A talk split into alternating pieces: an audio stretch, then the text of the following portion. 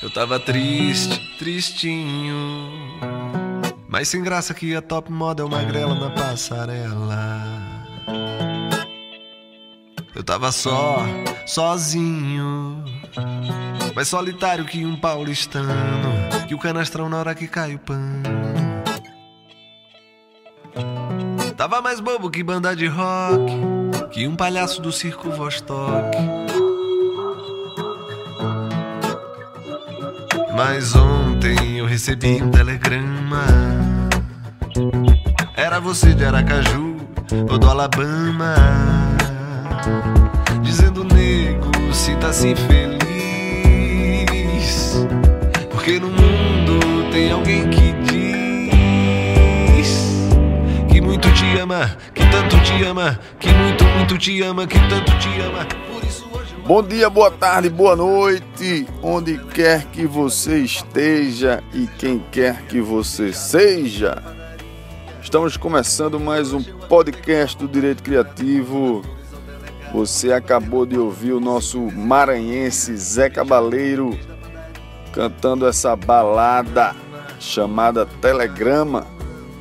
E hoje a gente começa mais um episódio do podcast do Direito Criativo ao som de Zé Cabaleiro para falar sobre direito, criatividade e telegrama do século 21, que é o WhatsApp. Vamos nessa! Seu papai, eu tava triste, tristinho. Mas sem graça que a top model magrela na passarela. Eu tava só, sozinho. Mais solitário que um paulistano. Que um vilão de filme mexicano. Bem-vindo de volta. O podcast do Direito Criativo de hoje é rápido. A gente vai comentar mais uma vez o bloqueio determinado pela Justiça Brasileira de todo o serviço de WhatsApp no país. Não há nesse momento o WhatsApp funcionando no país por determinação de uma juíza da Vara de Execuções Penais do Rio de Janeiro que determinou o bloqueio do serviço para todas as operadoras de telefonia em virtude do descumprimento de uma decisão judicial desta magistrada, no caso a doutora Daniela Barbosa Assunção de Souza, titular da Vara de Execuções Penais, que queria que o WhatsApp interceptasse as mensagens trocadas por determinada pessoa antes que houvesse a criptografia das mensagens. E aí, por não ter cumprido tal determinação judicial, a magistrada houve por bem determinar o bloqueio. O bloqueio? É isso mesmo, o bloqueio do WhatsApp para todos os usuários no país. Determinação essa cumprida por todas as operadoras de telefonia desde as 14 horas de hoje, de modo que está todo mundo no país sem WhatsApp. Ninguém consegue mandar mais mensagem, negócios deixam de ser feitos, documentos deixam de ser enviados, transações deixam de ser realizadas e o prejuízo para o país é, sem dúvida alguma, bilionário.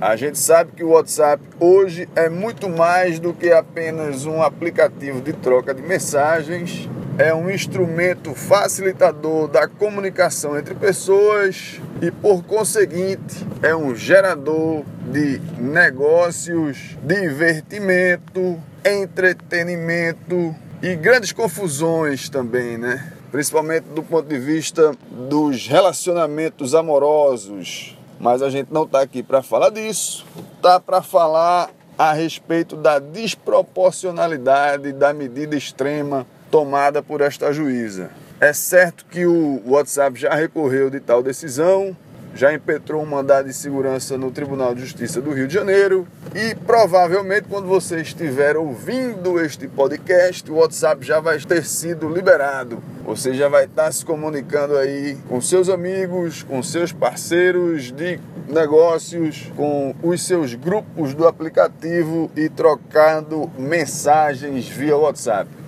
Mas o que a gente queria falar aqui é se realmente vale a pena tomar uma decisão extrema dessa, se essa decisão é a mais criativa para um suposto descumprimento da decisão judicial e se o Brasil vai ficar sofrendo por este tipo de decisão extrema a todo mês. A gente sabe que o último bloqueio parecido com o que aconteceu hoje ocorreu há cerca de dois meses. E agora, sempre que um juiz achar que o WhatsApp tem condições técnicas de cumprir o que o magistrado determina, em caso de descumprimento, vai tomar esta medida extrema de bloqueio. Mas o que a gente queria frisar aqui, sobretudo, é o seguinte: Primeiro, a obtenção de tais mensagens do WhatsApp para o curso de investigação criminal ou para o deslinde de um processo penal é apenas uma das formas, um dos meios de provar determinado crime ou de configurar uma prova material acerca de uma quadrilha, de determinado criminoso ou de determinada prática delituosa.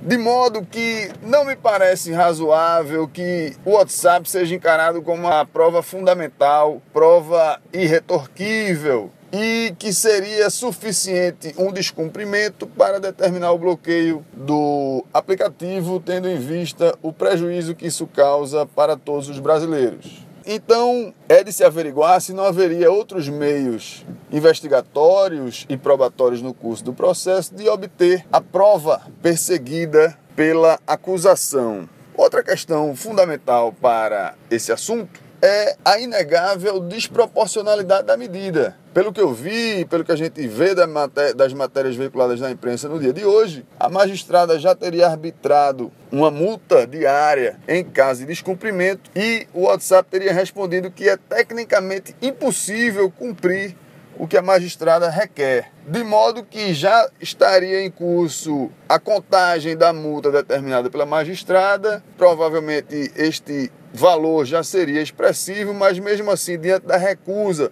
ou da impossibilidade do WhatsApp de cumprir a determinação judicial, foi determinado o bloqueio. E isso vai necessitar, obviamente, de um esclarecimento técnico, né? de uma prova pericial realizada por especialistas em criptografia, em aplicativos, em programação para que possam elucidar se realmente seria possível alcançar o que a magistrada pretende. Mas nos parece que a desproporcionalidade da medida é inegável. Não há que se bloquear um aplicativo e prejudicar centenas de milhões de usuários em função da necessidade de uma prova material para um determinado processo penal. A gente sabe e ouviu aí na imprensa que um dos motivos elencados pela juíza foi que o Facebook, que é o titular do WhatsApp, teria respondido um e-mail para a magistrada é, em inglês. Não teria se dado o trabalho sequer de traduzir o e-mail ao enviar tal correspondência para a magistrada. Isso, segundo consta, segundo li na imprensa, a juíza teria achado isso um desrespeito, teria dito que o WhatsApp está querendo tratar o Brasil como uma republiqueta e, por conseguinte, determinado bloqueio. Me parece que tudo isso foi dito na decisão judicial. Eu não li a decisão judicial ainda, vou ler a decisão judicial e posso vir a comentar com vocês em alguns próximos episódios do podcast do Direito Criativo a respeito desta decisão judicial da juíza titular da Vara de Execuções Penais do Rio de Janeiro, bem como da decisão que porventura venha a modificar a decisão de primeira instância e determine o desbloqueio do WhatsApp. Mas hoje o recado é esse. Querido magistrado, querido juiz, se você tiver julgando um determinado processo penal e entender que a prova requerida, a prova técnica de tecnologia é essencial para o deslinde da causa, ou que tal prova tenha sido requerida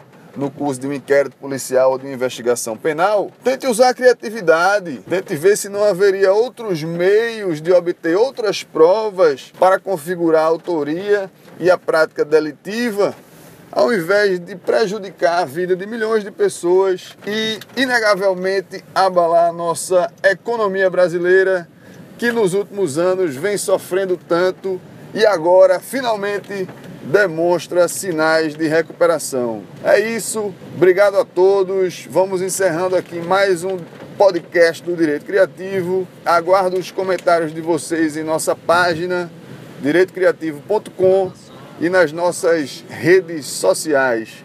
Um grande abraço, até a próxima. Vamos ficar com mais um pouco de Zé Cabaleiro. Abraço! Tava mais bobo que banda de rock e um palhaço do circo Vostok. Mas ontem eu recebi um telegrama. Era você de Aracaju ou do Alabama. Dizendo, nego, sinta-se feliz. Porque no mundo tem alguém que diz que muito te ama, que tanto te ama, que muito te ama, que tanto, tanto te ama. Por isso hoje eu acordei com uma vontade danada de mandar flores ao delegado, de bater na porta do vizinho e desejar bom dia, de beijar o português da padaria. Hoje eu acordei com uma vontade danada de mandar flores ao delegado, de bater na porta do vizinho e desejar bom dia, de beijar o português da padaria.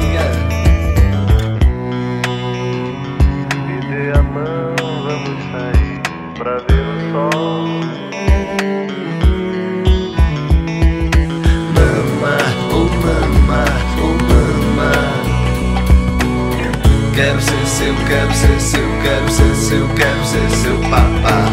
Mama, oh mama, oh mama. Quero ser seu, quero ser seu, quero ser seu, quero ser seu papá. Hoje eu acordei com uma vontade danada de